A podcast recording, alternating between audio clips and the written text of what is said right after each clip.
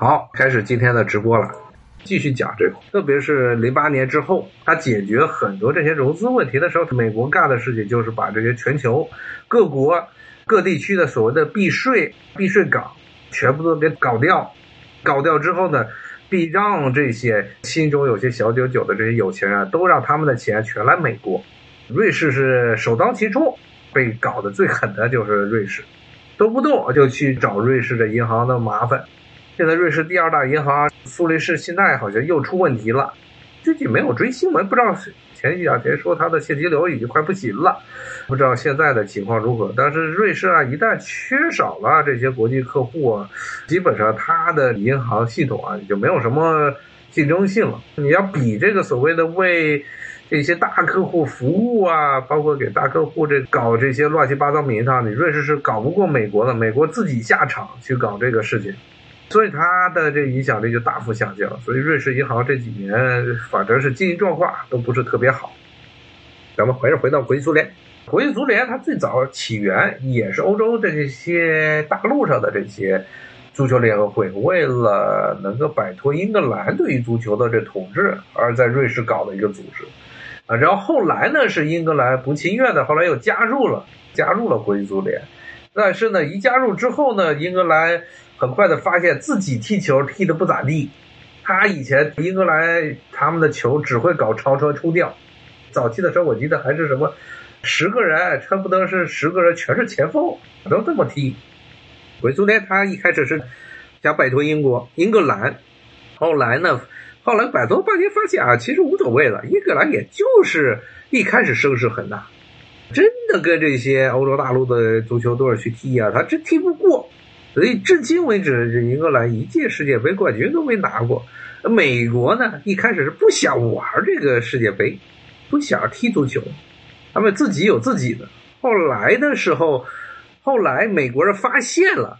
说这个足球好像你像欧洲大陆啊这些地方搞这些足球联赛啊，都挺这个火的，挺爆火的。所以美国一开始其实，在七十年代的时候，他动了小心思。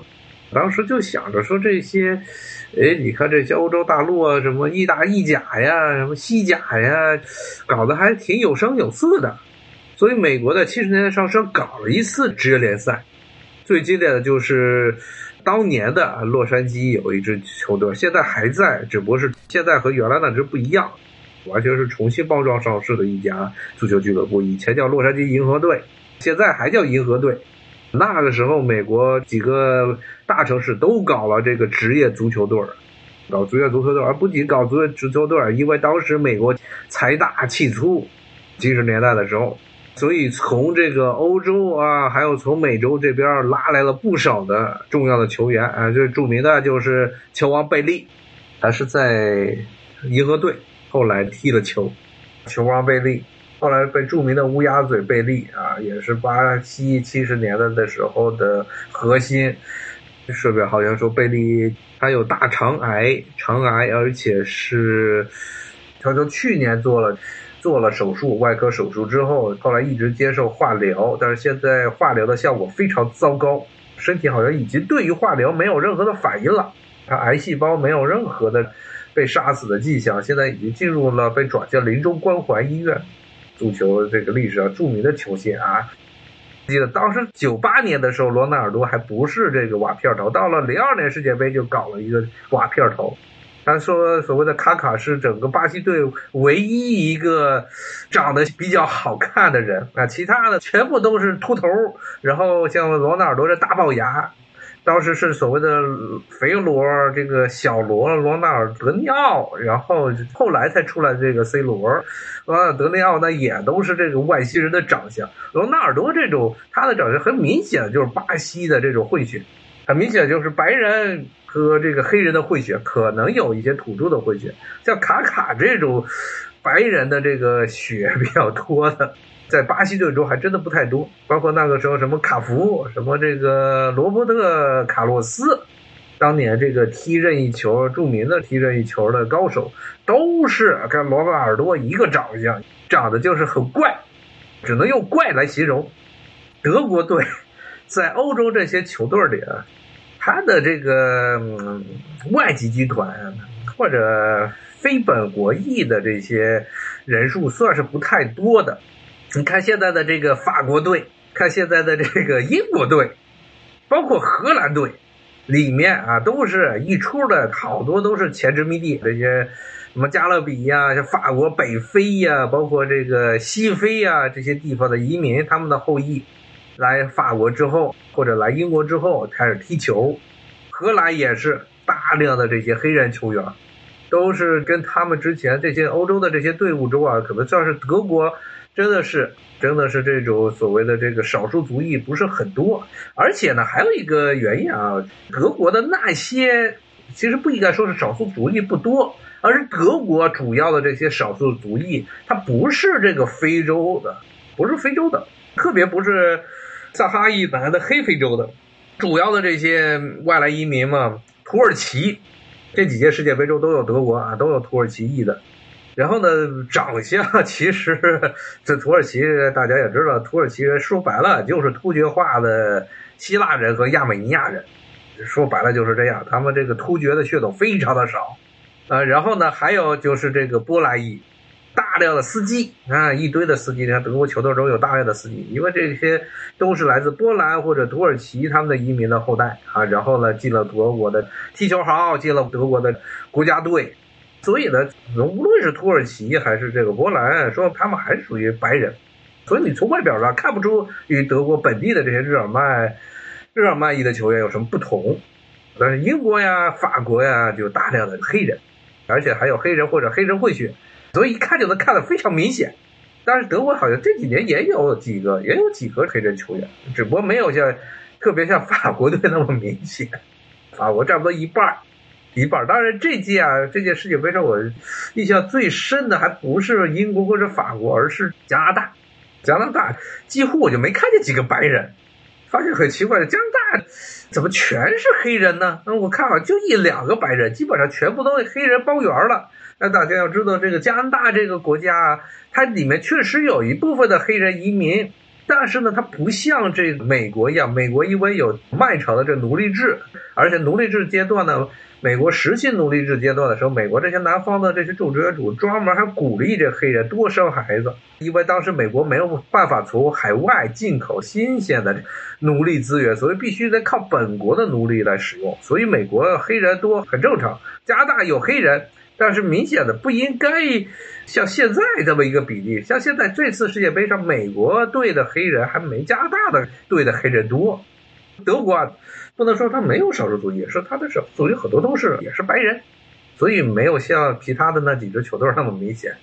但是现在呢，说他南摩多尔也不行了，他这届世界杯从上届世界杯开始又到了一个低谷。德国好像就是这样，永远都有这个高潮和低谷，而且高潮和低谷之间啊，这个差距太明显，经常出现非常严重的青黄不接。都不知道他们的这个青年队是怎么培养的，每一次都是一波培养这么一波。然后单靠这一波人去撑牌面，撑了几年，撑两届，然后就不行了，然后就到了低谷，然后再起来，然后又到低谷，它成了一个这么波动性的浮动。刚才本来要说啥，一直说到这儿了，说这个世界杯这贝利，说是美国，还是回到啊，回到这个美国这支足球队的方面。当时七十年代的时候，其实美国是有搞过职业联赛。中国队唯一进世界杯决赛圈的可能性呢，就是主办世界杯。你看这次世界杯上，其实大部分球队都踢得不错。你就现在中国队这个水平，你拿去和这个最差的一等来比都比不过。而且这届世界杯上，其实很多球队，包括那个可怜的哥斯达黎加，被灌了那么多球的哥斯达黎加，他照样能把这个日本给踢赢了啊！你跟这些球队踢，你咋踢呀？哥斯达黎加跟中国还有不解之缘。中国唯一一次入围世界杯决赛圈，零二年日韩世界杯上，中国的这小组中就是巴西、土耳其、哥斯达黎加和中国。中国当时给出的这个目标还是踢赢一场，踢平一场，然后想办法进入十六强。想踢赢的那一场就是哥斯达黎加，结果那一场被哥斯达黎加压着打，最后二比零输了。然后呢，踢平的时候是搞这个土耳其，最后又是被土耳其给灌了，灌的很惨。当时呢，说实话，跟巴西队打的还不错，印象很深。那年那次巴西队打不错啊，当时杨晨，现在可能大家都不记得了。当时很有名的前锋也在德甲进了不少球的，法兰克福队进了不少球的杨晨，他有一脚我记得是踢到了门柱上，那脚球还不错。就很可惜啊，就是没进一个球，没有进一个球。当时呢，当时中国队还开始赛前之后说要想办法跟土耳其踢平，跟跟斯拉利加踢赢，这样我们一胜一负一平四分就看计算这个小分计算进射球，看看能不能进十六强。结果好嘛，跟哥斯达黎加都打不赢，被哥斯达黎加压着打。然后呢，土耳其当年世界杯的第四名，巴西就更不用说了，当年的冠军。好吧，这个一个第四，一个一个第一，伺候着中国队呢。当天还想着，哎，我们看看，保证这个和土耳其能不能踢平争银啊？然后就完蛋了。中国队呢，也成为这世界杯历史上当时和加拿大，又是加拿大这支球队齐名的，在世界杯历史上还没有过一个进球的这么一个球队。中国队是只进过世界杯一次，加拿大。在零二年那个时候，也是他五十年代还六十年代进过一次世界杯，也是一球没得，所以中国当时和加拿大是一个水平。结果呢，今年这加拿大又进世界杯了。不过呢，很幸运的是，加拿大在这届世界杯上也是一个球都没进，最后是又是被刷了个鸭蛋，饮恨世界杯。所以呢，你要看这个在世界杯上最长久不进球的记录，加拿大应该是比中国要多。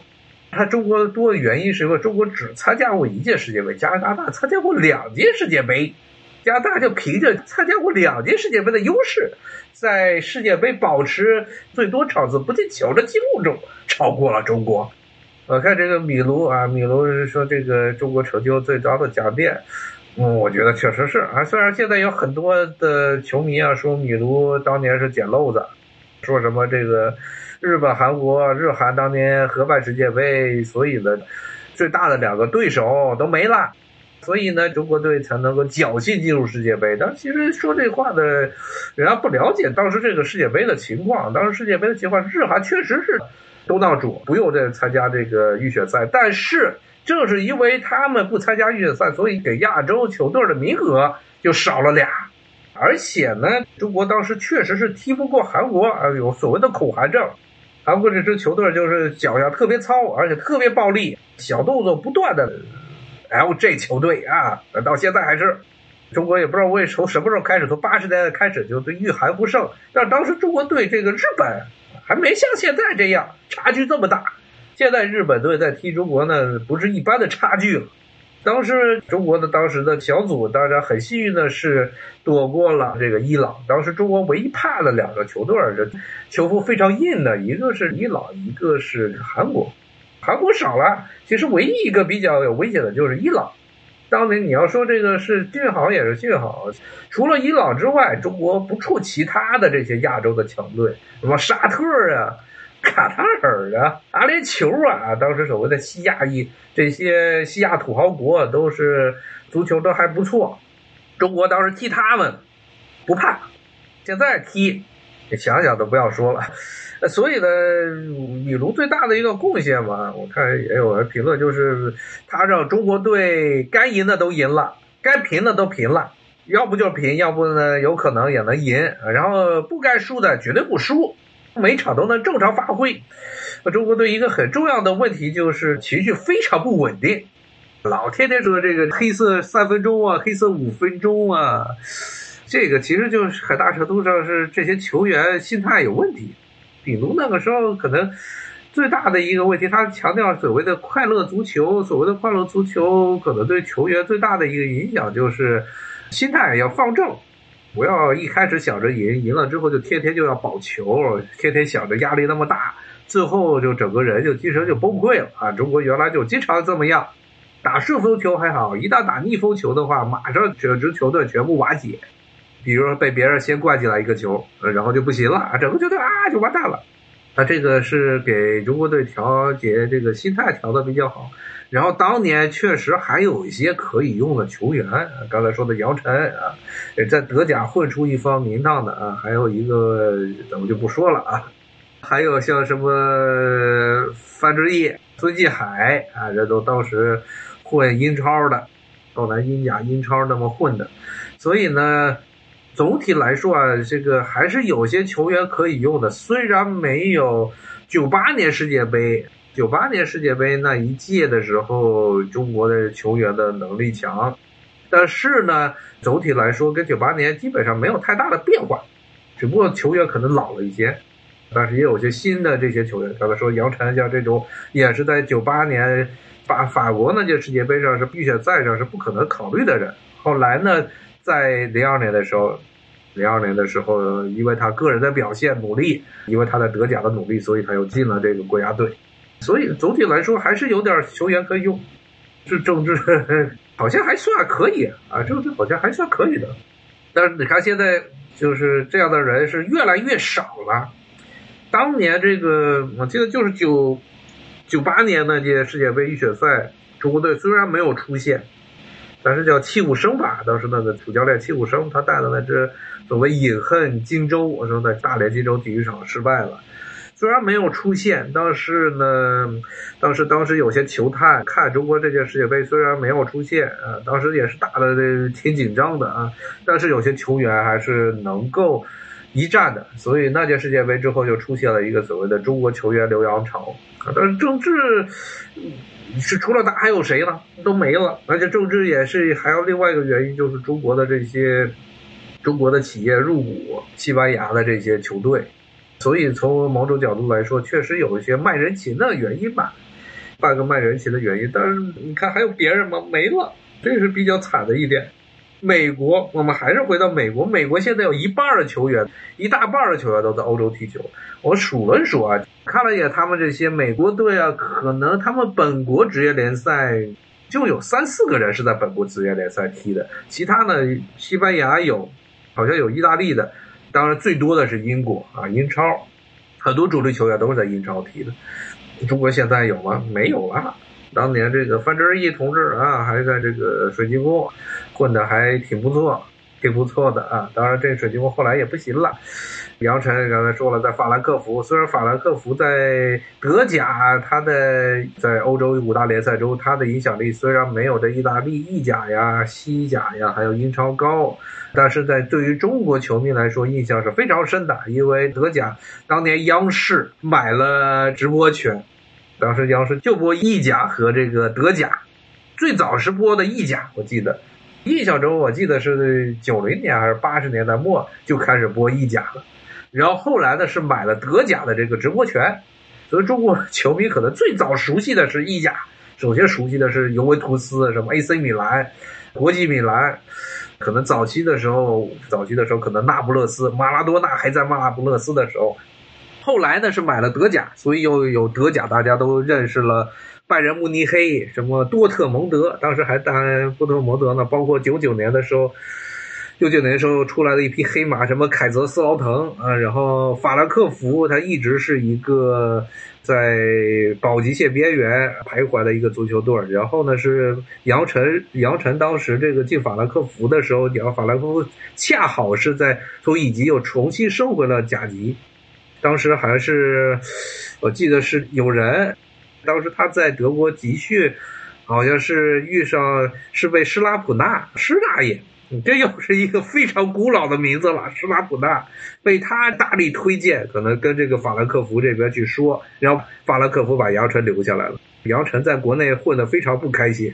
他当时去德甲完全是很大程度上也有点偶然，但是呢，在德国期间，德国训练期间啊，被施拉普纳强烈要求劝说他就留在德国，帮助他去找了这个法兰克福。施拉普纳也是当时折戟中国啊。被中国的当时的一大批的球迷当做了，应该是九四年世界杯吧，要冲美国九四年世界杯的希望，但是最后又是所谓的黑色一分钟还是黑色三分钟没进去，后来就被骂的狗血喷头。施大普的施大爷其实为中国足球啊贡献了很多，包括包括像杨晨这种去德国踢球，包括他本身这个德国人，他虽然是个德国人，还是非常关心中国这边足球的建设的啊。当时有点说实话是非常过分了啊，球迷对他批评太多。那亚洲这些球队，当时一直到现在为止都是亚洲的这些球队，在世界杯名额一直都是非常少的。亚洲的国家多，人也多，但是它的出现名额一直都非常少。像九八年世界杯印象最深，当时三点五个名额，但还是扩增了之后的三点五个名额，其中的零点五是要跟大洋洲，也就是澳大利亚这边，让大洋洲唯一当时能出现的只澳大利亚啊去争。所以呢，亚洲的球队。当时就那么几支比较强的，这个日本、韩国、沙特、中国、伊朗，然后阿联酋，有的时候是卡塔尔，有的时候阿联酋。所以呢，这个没出现啊，没出现，其实也是非常遗憾的事情。但是他给的名额就这么点儿，那怎么办？而且确实亚洲球队啊，一直以来的表现都不咋地。这届我看都在说这个什么亚洲球队又崛起啦，有这么两支半。说这个日本、韩国加半支，半支是指澳大利亚，都进了这个世界杯的十六强。但是呢，亚洲球员啊，亚洲球员他的表现一直是在这个欧洲那边啊，他的总体表现是没有非洲强的。所以很大程度上，甚至在有些时候，经常认为非洲人的表现、非洲球队的表现要比这亚洲球队要优秀，因为非洲确实是这届虽然没进世界杯，但以前经常出现的尼日利亚呀。啊，包括现在的什么这个喀麦隆啊，啊，这次的塞内加尔、摩洛哥呀、突尼斯呀，都有一些非常优秀的球员，特别是黑非洲，而且黑非洲这些球队的球员，你论技术、论能力、论冲击、论体质、论技术，很多是要比这些南美球员体格上比欧洲球员要好，这技术上要比南美球员也不差。所以，非洲最大的问题就是他们这些球队有球星，但是组织性不行。因为本国没有这种长期的这种职业联赛文化，都是在从外面凑这个，把这些欧洲的这些球员在欧洲踢球的球员给拉回来的组织这球队。所以，组织性啊，非洲这些国家本身。大部分都是二战之后才独立的国家，本身自己内部啊，国家就管得一塌糊涂。所以他这些球队最大的问题不是球员不行，吃的最大的亏是这些国家，国家的这个问题。所以呢，这么一看，亚洲就显得比较挫了。所以一直是给亚洲的名额很惨啊。当时可能混得最开心的是北美，北美和中美洲地区，因为这边啊，长期以来就是墨西哥、美国。三个名额，然后墨西哥、美国，另外一个基本上就是这些中美洲的小国来找。然后墨西哥长期以来是中北美洲的老大，然后是美国，然后其他一个另外一个名额就是加拿大呀，什么这届都变成四个了。这届是加拿大、哥斯达黎加、墨西哥和美国，基本上就是这些小国，中北美洲真的是非常容易出现，这样的国家基本都能出现。所以当时压力最小的也是中北美洲啊，压力最大的就是亚洲，啊，亚洲不是技术了，亚洲，亚洲以前啊，我记得九八年那会儿，中国队儿当时踢的那会儿，这个中国算是四不像啊，四不像，脚底下有活的人也有，当时这长车冲吊也非常多，啊，这是这个日本是走的技术啊，然后呢，西亚一般是技术好一点，但是呢。沙特是走技术，当时这伊朗，伊朗是体格非常强悍。当时中国跟伊朗拼，拼不过伊朗的体格，长车冲吊拼不过伊朗。伊朗是当时像九八年呀、零二年那会儿，可以说事实上的这个亚洲亚洲老大，因为他的很多球员，比如当时最出名的叫阿里代伊吧，后来都去德国踢球，在德国踢球，而且是踢的是主力。所以呢，这次这个伊朗没有出现啊。很大的原因确实就是他这支球队有问题，国内不太稳定。伊朗本国本国球迷啊，认为很多是认为伊朗故意输给英国，就是给伊朗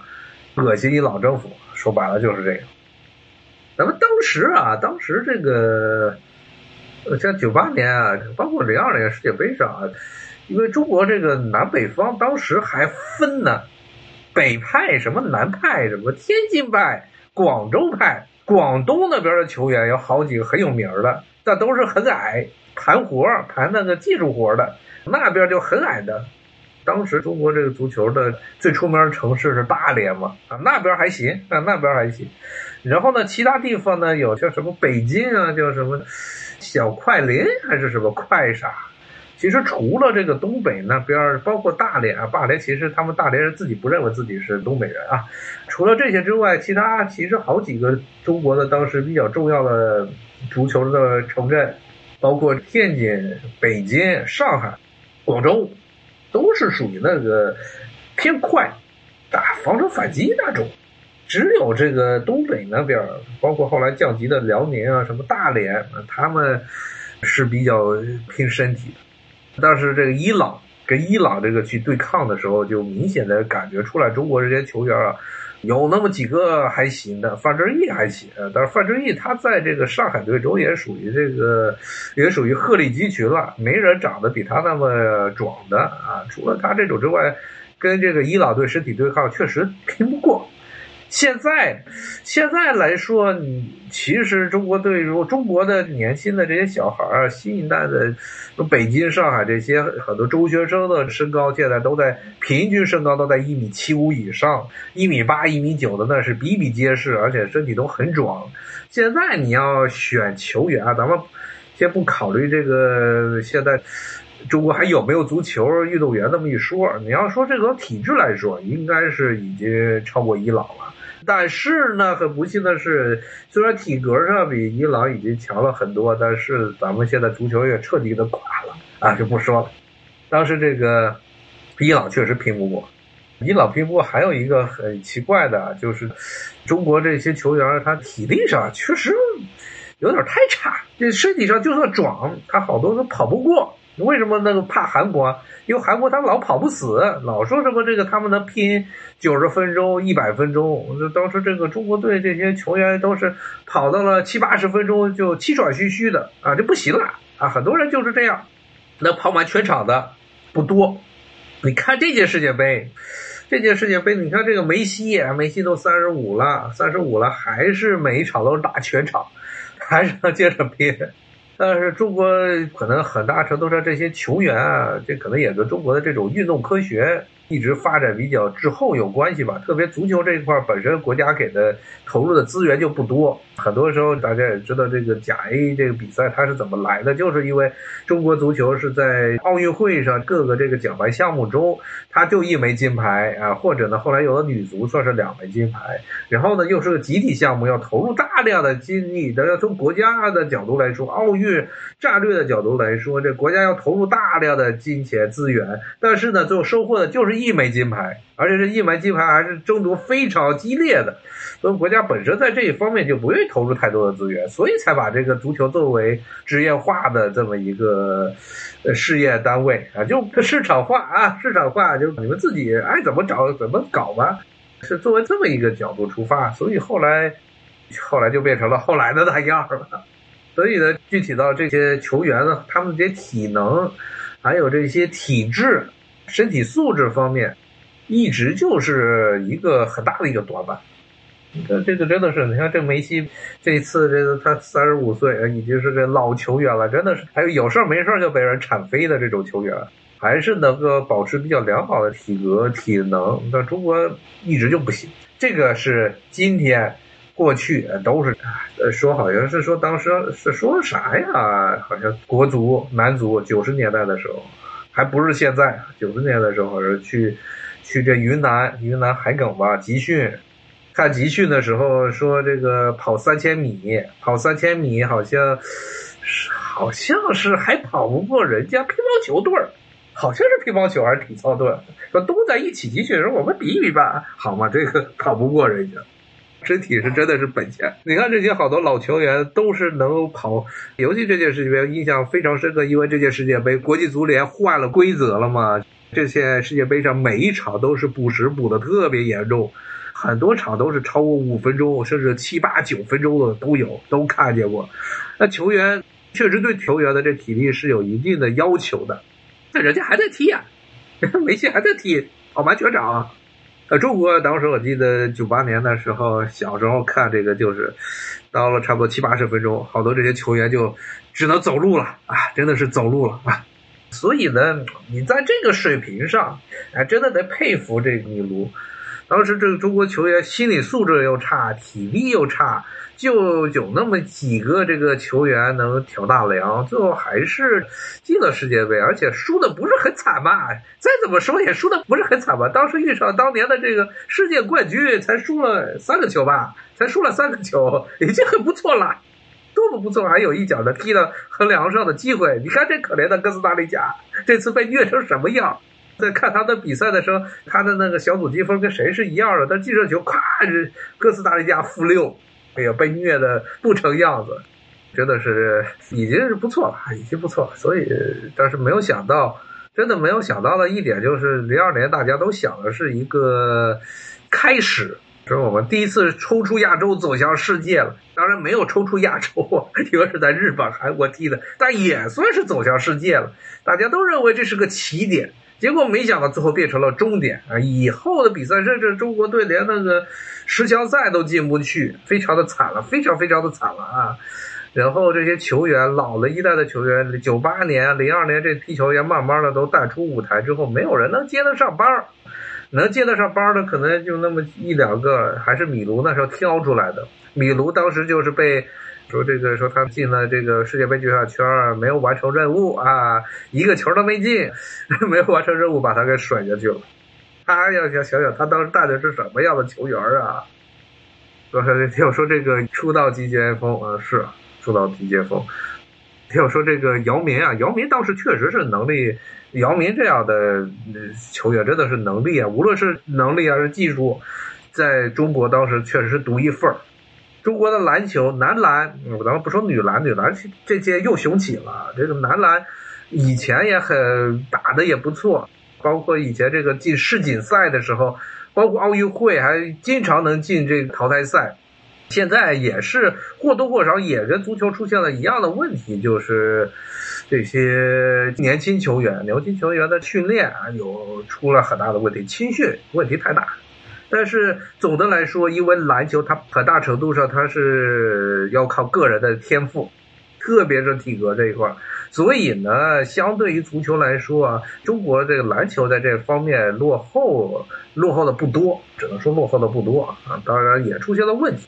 这个足球就是彻底的歇菜了。彻底的歇菜，后来当年还假意，后来改成了中超，然后就变成了，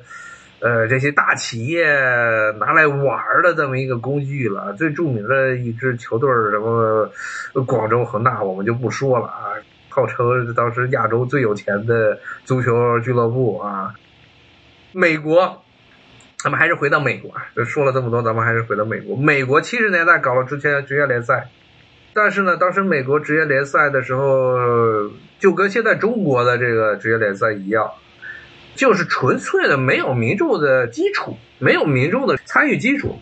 就是买外国球员，把这什么贝克鲍尔的，当时什么贝利啊，全都买过来让他们踢球。其实很像就是中国后来的中超，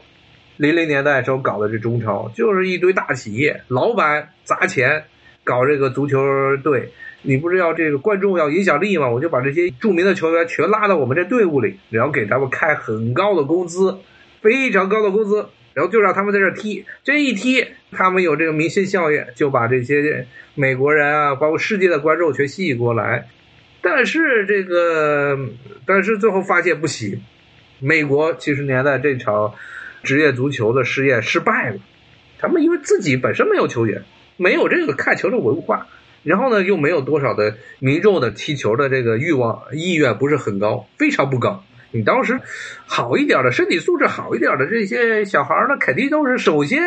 优先去选择的，那肯定是美式橄榄球队。美式橄榄球队当时在学校中一踢啊一打，然后呢当上队长，啊马上这周边一堆的女孩全部都跑过来了啊，那谁还去踢足球？美式橄榄球的这个传统太深了。所以呢，到了八十年代，他这个美国的这个足球职业联赛就没了，彻底的没了。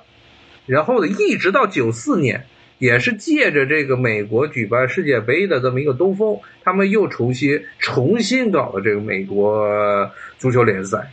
这次足球联赛相对于七十年的那一场是要好得多了，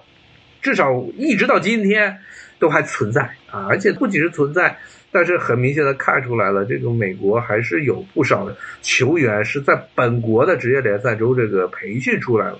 当然，我觉得还有一个很重要的，我还听说这个注册球员太少，注册球员太少，一个很大的原因就是没有群众基础啊，没有群众基础。刚才一直说，在美国，美国人一直不把英式足球看作一个重要的比赛项目。但是呢，我前两天还拿谷歌谷歌地图扫了扫我这周边的这些球场，发现我这附近还真的有好几个足球场，而且呢，以前也是。明显的感觉到这些年啊，这个足球场在美国啊建的还挺多的，特别是小孩儿、中学生，好多那个小学、中学现在都普及了足球运动。首先，女足，美国女足早就有了，美国女足一直是世界老大。然后呢，美国的这男足，在这华盛顿这附近的观察，是踢 球的人还真的是挺多的。一般一到了周末，周六周日这个时候，经常在公园的足球场上就举行比赛，家长就来看，小孩在那踢球，家长就来看。当然了，华盛顿也有它特殊的原因，华盛顿是一个国际化程度非常高的一个城市啊，有大量的外国的外国驻美的这些机构都在这个华盛顿。比如说，我记得印象特别深的就是荷兰。荷兰这个驻美大使馆旁边就有一个，它是建在一个小山坡的顶上，然后它底下呢半山腰就挖出一大片地，弄一球场。所以呢，确实有一个原因是，因为在美国的这些外国人比较多啊，在华盛顿这边很多，所以他们好多都是看球的，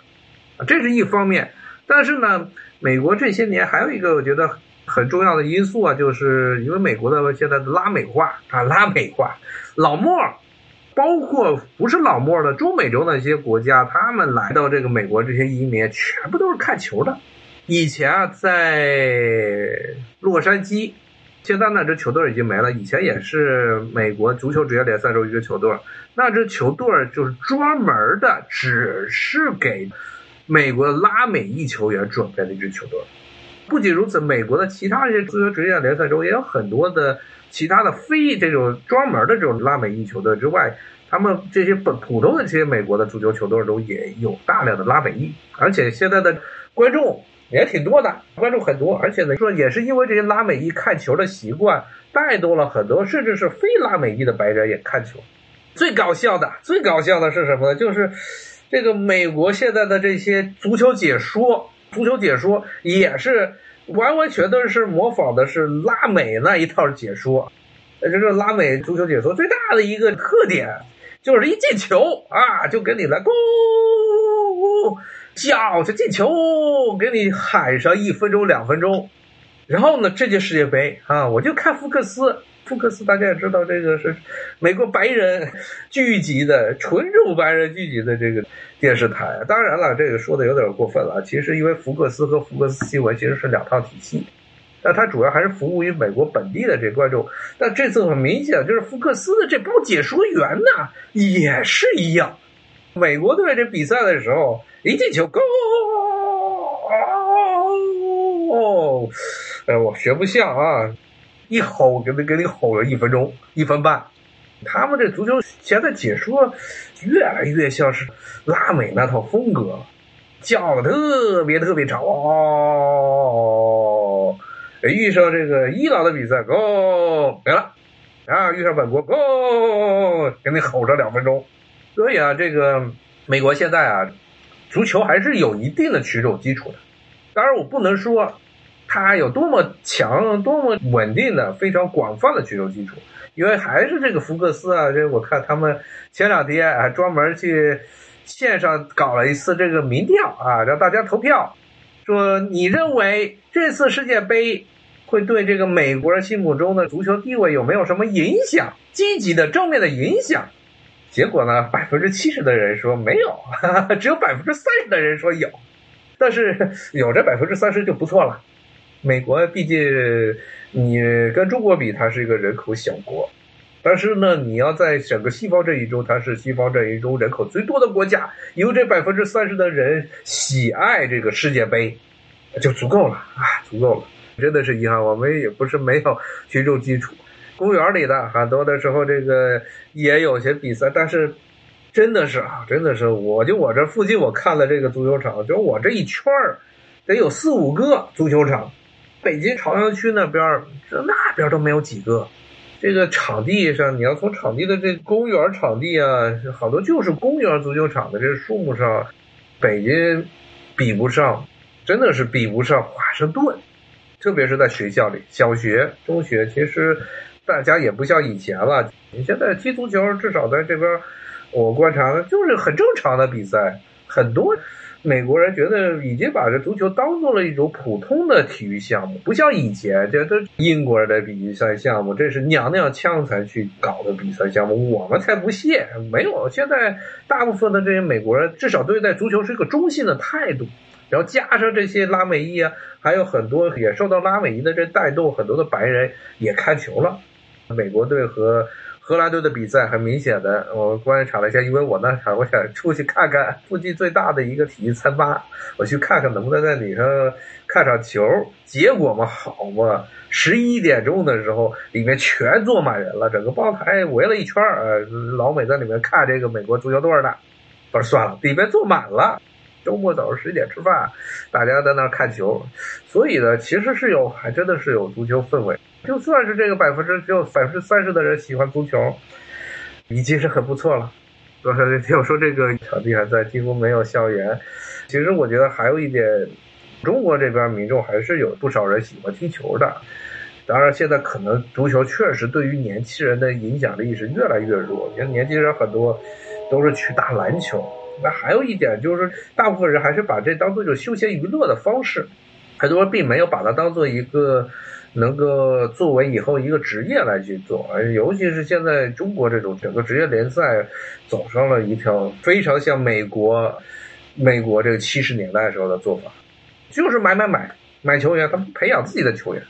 培养球员是一个非常长的周期啊。对于这个大家知道，这个从微观经济学的角度来说，你这个。企业你要三年之内没有回本，这个投资没有回报，人老板就不干了。我三年没有回报，我干嘛要投这个？特别是青训、青年青训这种东西啊，三年可能培养出来，可能就培养出一两个有用的，可能这一代都没有什么特别好的球员，那我还投这钱干嘛？所以造成就中国这边青年队很多，当时甲 A 改革的时候，就是成年队给了一个企业，然后青年队又给另外一个企业。然后呢，无论是成年队他给了企业之后，他们自己的青年队，还是青年队给了另外一家企业之后，他们再继续培养这青年，都出了很大的问题。足球在从经营的角度来说，俱乐部的经营的角度来说，在中国，特别是过去这三十年的商业氛围啊，这种企业氛围之下，基本上是很难，非常困难。非常非常困难的一件事情，所以没有多少的这个认真去培养这些苗子的地方。以前有很多的足球学校，然后呢现在大部分足球学校都变成了有钱人的孩子，他实在什么都不行，那就砸一笔钱进去，天天给教练送礼。然后呢，美国的这种人才选拔模式在中国又不适用，中国不适用，因为美国的人才选拔模式大量的这些体育兼苗子生。都是因为他们有非常良好、非常优秀的，甚至是全国人都看的这种大学体育联赛，比如说大学的足球联赛、大学美式足球联赛，全美国的人都看，甚至在某种角度来说，影响力甚至比美国的美式橄榄球的这个职业联赛的影响力都高。很多地方的人他不看美国的职业联赛、美式足球职业联赛，他只看大学的联赛。他觉得大学联赛是没有被金钱玷污的，他其实也被金钱玷污。说白了，只不过大家的想象，至少说没有玷污的那么多的一个联赛。所以很多的这些美国的球员啊，大量的，比如说 NBA 呀，比如说这个美式足球，包括棒球，其实还好。特别是美式足球和 NBA 这种，很多都是这些球员大量的，比如说墨西哥裔或者特别是黑人裔的、非洲裔的呀。他高中打得好，他的校队里打得好，然后进了大学的校队，然后从大学校队，他同时给了大学校队，然后给他奖学金，然后但是作为代价，你只能在这位这个大学去打四年的球，打完之后，四年毕业了，然后就选秀，选秀，然后就被这些职业俱乐部看上，然后进入了他的职业生涯，很多人都是这样。这种办法嘛，这种搞的呀，中国也不是说没有搞过，中国篮球搞过，但是还是有很大的这么一个脱节，就是这个职业联赛和大学联赛的一个脱节，这个传统一直没起来。然后欧洲的这边呢，欧洲的那种人才选拔呢，包括这些足球，特别足球都有自己，大部分俱乐部都有自己的青年队，而且是好几级的。最经典的就是荷兰嘛，荷兰的阿贾克斯。以前号称是这个欧洲的球星的这个摇篮，它有非常严格的这么一个球员选拔和球员培训机制。这种的原因啊，欧洲这些俱乐部啊，我个人的理解啊，就是它和美国的这种体育俱乐部的一个很大的不同点。美国的这种职业体育俱乐部，它就是一个商业运营的机构，它就是一个公司，或者呢是美国的这些职业联盟，NBA 呀。N.F.L 啊，M.B.L 这美国这个职棒大联盟，它的这些里头的这些子公司，它是公司化运营。然后呢，欧洲的很多足球俱乐部，它本身一开始建立的时候是作为一个纯粹的俱乐部形式存在，就是一个民众他们自发组织的一个俱乐部。所以呢，它和社区和当地的民众之间的关系非常的深，它跟美国的这些。职业球队还不太一样，像欧洲这边很多球队，它就是就是完全是植根于这个地区。曼彻斯特联队，他就是曼彻斯特这边的球队啊，他首先是有了曼彻斯特这个城，然后有了这个球队。美国的情况是俱乐部在哪，重要性有，但不是很大。它经常的，你要看大家看 NBA 就知道，NBA 的球队经常隔几年就换一次主场。就换了，最著名的就是那俄克拉荷马雷霆队，他一开始不是在那儿啊，他在别的地方，经常就换主场。所以呢，这些球队、职业俱乐部啊和当地民众之间的关系仅限于我这主场在这儿。主要是欧洲那边的这种选拔模式呢，这些很多体育人才选拔模式，是因为他们这些足球队不仅是一个作为一个职业足球队来存在，而是呢，它很大程度上是这个城市的一部分，它已经是和城市牢牢的绑定在一块儿了，就不可能跑地儿，不可能跑。你说这巴塞罗那、皇家马德里，让他们去换一个主场，那好嘛？那直接这些球员就把这个肯定就把这俱乐部主席给扬了。这种在美国能搞，在欧洲搞不了。所以，足球这些足球俱乐部很大程度上也是承担了承担了人才选拔的机制。美国这边的人才选拔是靠这个大学、中小学，从中学就开始选，然后大学，然后大学自己有联赛，然后大学联赛之后再和这职业联赛进行对接。而这个在欧洲这边啊，他们是职业俱乐部来搞。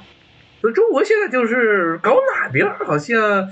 都比较困难，都比较困难。首先是这个。你要搞这种美国这种模式化，大学和和职业俱乐部之间对接，现在还是做的很差。其实说白了，一个原因就是美国的大学的各种职业联赛，不光是这个美式足球了，包括足球，包括篮球，包括棒球，棒球少一点，包括曲棍球。美国这边很多大学喜欢打曲棍球，这些啊。这些所有的这些球类项目，他们的组织方就是这个叫 NCAA，这个美国大学体育联盟。这个组织，它不是属于任何的大学的，它跟大学没有关系，它跟各个地方的政府也没有关系，它是又是一个纯粹的一个独立的运营的机构，所以呢，它不受大学的管制。其实从某种角度来说。在美国的这种体制下，反而成了一件好事儿，因为大学管不了啊！我这就是一个平台，就跟阿里一样，我就搭一个平台，你们这些大学把你们的球队入驻这个平台。那至于联赛怎么搞，我们想怎么样这个筛选给予这些学校这些球员的名额，你这些学校说什么我们都不管，说了不算，是我们自己说了算。你在中国搞搞这个试试。一搞肯定就完蛋了，这个东西就没有办法，因为中国这大学的它的性质啊，决定了不能靠这种办法来选拔来搞这个联赛，大学联赛不能像美国这样搞。那你说要按这欧洲这样搞的话，说实话，中国的这种体育俱乐部这种传统又又没有，它又不像是。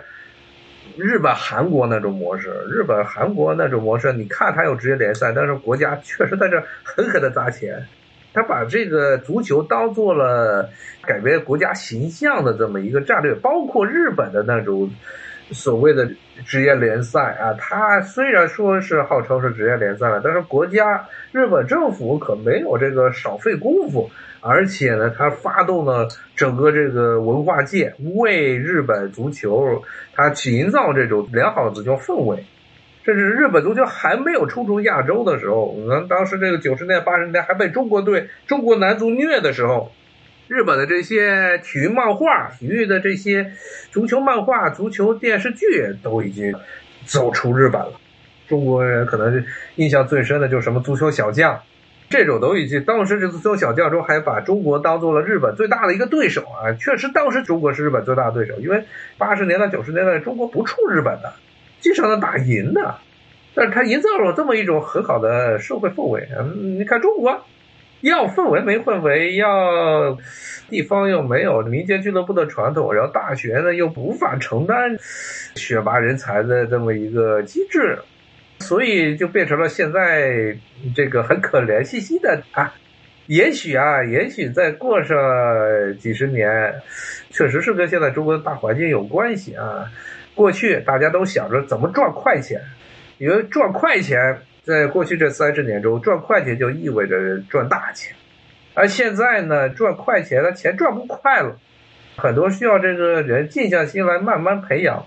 或许的话，在过去一段时间，就跟中国的中国的这所谓的体育产业，包括中国的这种所谓文化产业，也许能够有一些不一样的地方。但是啊，最关键的一点就是还是在于这个管理啊，管理，还有这个意识的变化。我觉得这个能不能变，嗯，能不能改变，就跟这个说实话，这个很多的东西啊，是一时半会儿改不了的啊。